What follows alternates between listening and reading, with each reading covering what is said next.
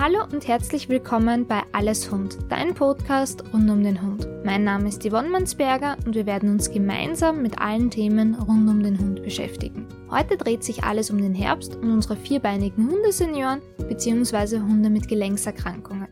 Umso älter unsere Vierbeiner werden, umso wahrscheinlicher ist es, dass es hin und wieder auch mal zwickt und zieht.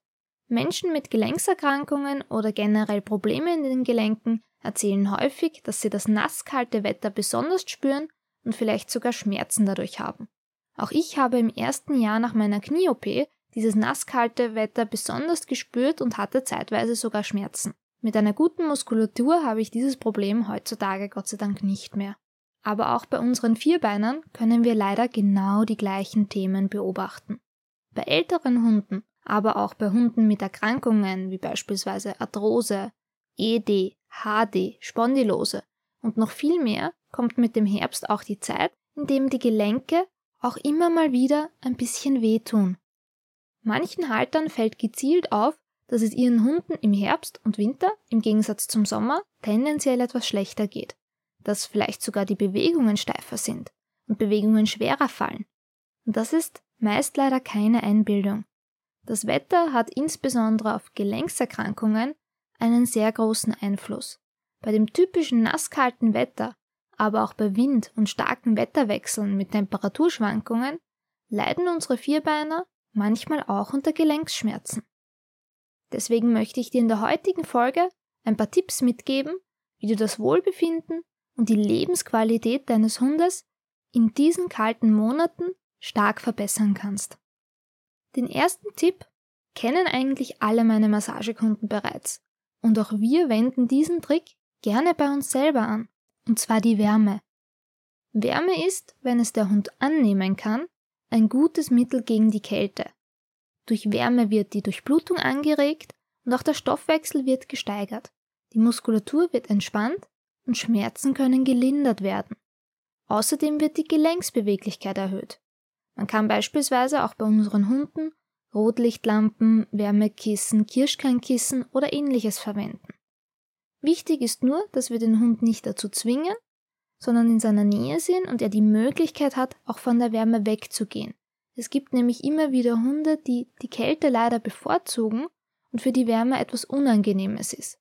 Und bei diesen Hunden hilft die Wärme leider Gottes auch nicht, wenn wir sie dazu zwingen müssen und wenn sie dann komplett angespannt unter einer Wärmelampe beispielsweise liegen.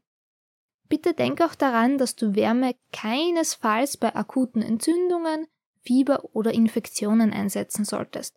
Auch bei akuten Verletzungen, Herzproblemen oder auch bei einer Trächtigkeit sollte man auf Wärme verzichten.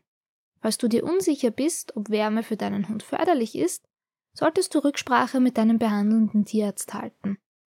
Für die nasskalte Jahreszeit kann auch ein Mantel sinnvoll sein. Ein Mantel ist nicht nur für Hunde mit wenig Fell oder keiner Unterwolle sinnvoll. Umso älter man wird, umso mehr spüren manche Menschen und auch Hunde die Kälte. Ein Mantel schützt den Körper, insbesondere den Rücken, aber auch wenn notwendig die Gelenke, vor diesem schlechten Wetter. Dadurch bleibt der Hundekörper warm und die Kälte und auch Feuchtigkeit wird ferngehalten. Das kann auch im Auto beispielsweise sinnvoll sein, bis es warm geworden ist, dass der Hund zu Beginn einen Mantel trägt, wenn ich jetzt länger mit dem Auto unterwegs bin. Aber nicht nur unterwegs sollten wir darauf achten, dass sich die Kälte nicht im ganzen Körper und in den Gelenken ausbreitet. Unsere Hunde verbringen den Großteil des Tages mit Schlafen und Rasten. Und wenn sie älter werden, wird diese Schlaf- und Ruhephase meist noch länger.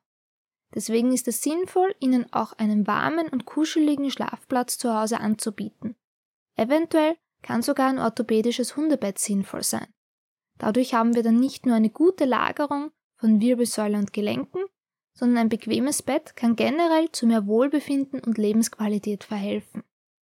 Natürlich gibt es Hunde, die auch hier den Boden eher bevorzugen, auch wenn der Hund vielleicht sein ganzes Leben eigentlich Betten nicht so gerne hatte, würde ich es trotzdem empfehlen, im Alter einfach mal auszuprobieren, ob sich das geändert hat. Bei meiner alten Hündin habe ich das beispielsweise beobachten können, dass sich es einfach im Alter geändert hat.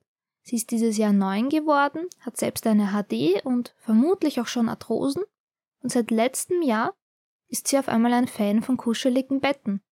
In jungen Jahren hätte sie sich nie auf ein warmes, kuscheliges Bett gelegt. Heutzutage sucht sie sich lieber das warme, kuschelige und sogar orthopädische Bett aus, bevor sie sich auf den kalten Boden legt. Und ganz wichtig ist es auch, dass die Bewegung nicht komplett eingestellt oder stark reduziert wird. Hier gilt das alte Sprichwort, wer rastet, der rostet. Das bedeutet aber nicht, dass ich mit meinem Hund bei jedem Wetter stundenlang unterwegs sein muss. Aber wenn ich weniger draußen unterwegs bin, sollte ich die fehlende Bewegung und Belastung beispielsweise mit gezielten Bewegungstraining bzw. Hundeturnen ausgleichen. Gerade bei Arthrose ist es wichtig, die Gelenke so beweglich wie möglich zu halten. Auch die Muskulatur baut bei weniger Bewegung schnell ab und umso älter dein Hund ist, umso schwieriger ist es, diese dann in den warmen Monaten wieder aufzubauen. Bei Erkrankungen sollte man sich natürlich auch hier eine Freigabe vom Tierarzt holen und kann dann beispielsweise mit einem Bewegungstrainer, einer Bewegungstrainerin sinnvolle Übungen aufbauen, die man dann auch zu Hause machen kann. Und zuletzt bleibt natürlich auch das Thema mit den Schmerzen. Manche Hunde, gerade alte Hunde, haben in den kalten Monaten leider auch richtige Schmerzschübe. Hier sollte man unbedingt mit dem Tierarzt sprechen, was für Medikamente für den Akutfall für den Oldie zu Hause sein sollten. Es gibt aber auch viele natürliche Mittel, falls noch keine Schmerzmittel notwendig sind, die man dem Hund unterstützend geben kann. Es gibt Kräuter und Nahrungsergänzungsmittel, die schmerzlindernd wirken oder auch entzündungshemmend. Manche unterstützen auch gezielt den Gelenksknorpel. Ganz bekannt bei den Nahrungsergänzungsmitteln ist beispielsweise die Teufelskralle. Aber auch ein gutes CPD-Öl kann den Hund beispielsweise unterstützen. Hier am besten wirklich mit dem eigenen Tierarzt in Ruhe besprechen, was für deinen Hund in der jetzigen Phase am sinnvollsten ist.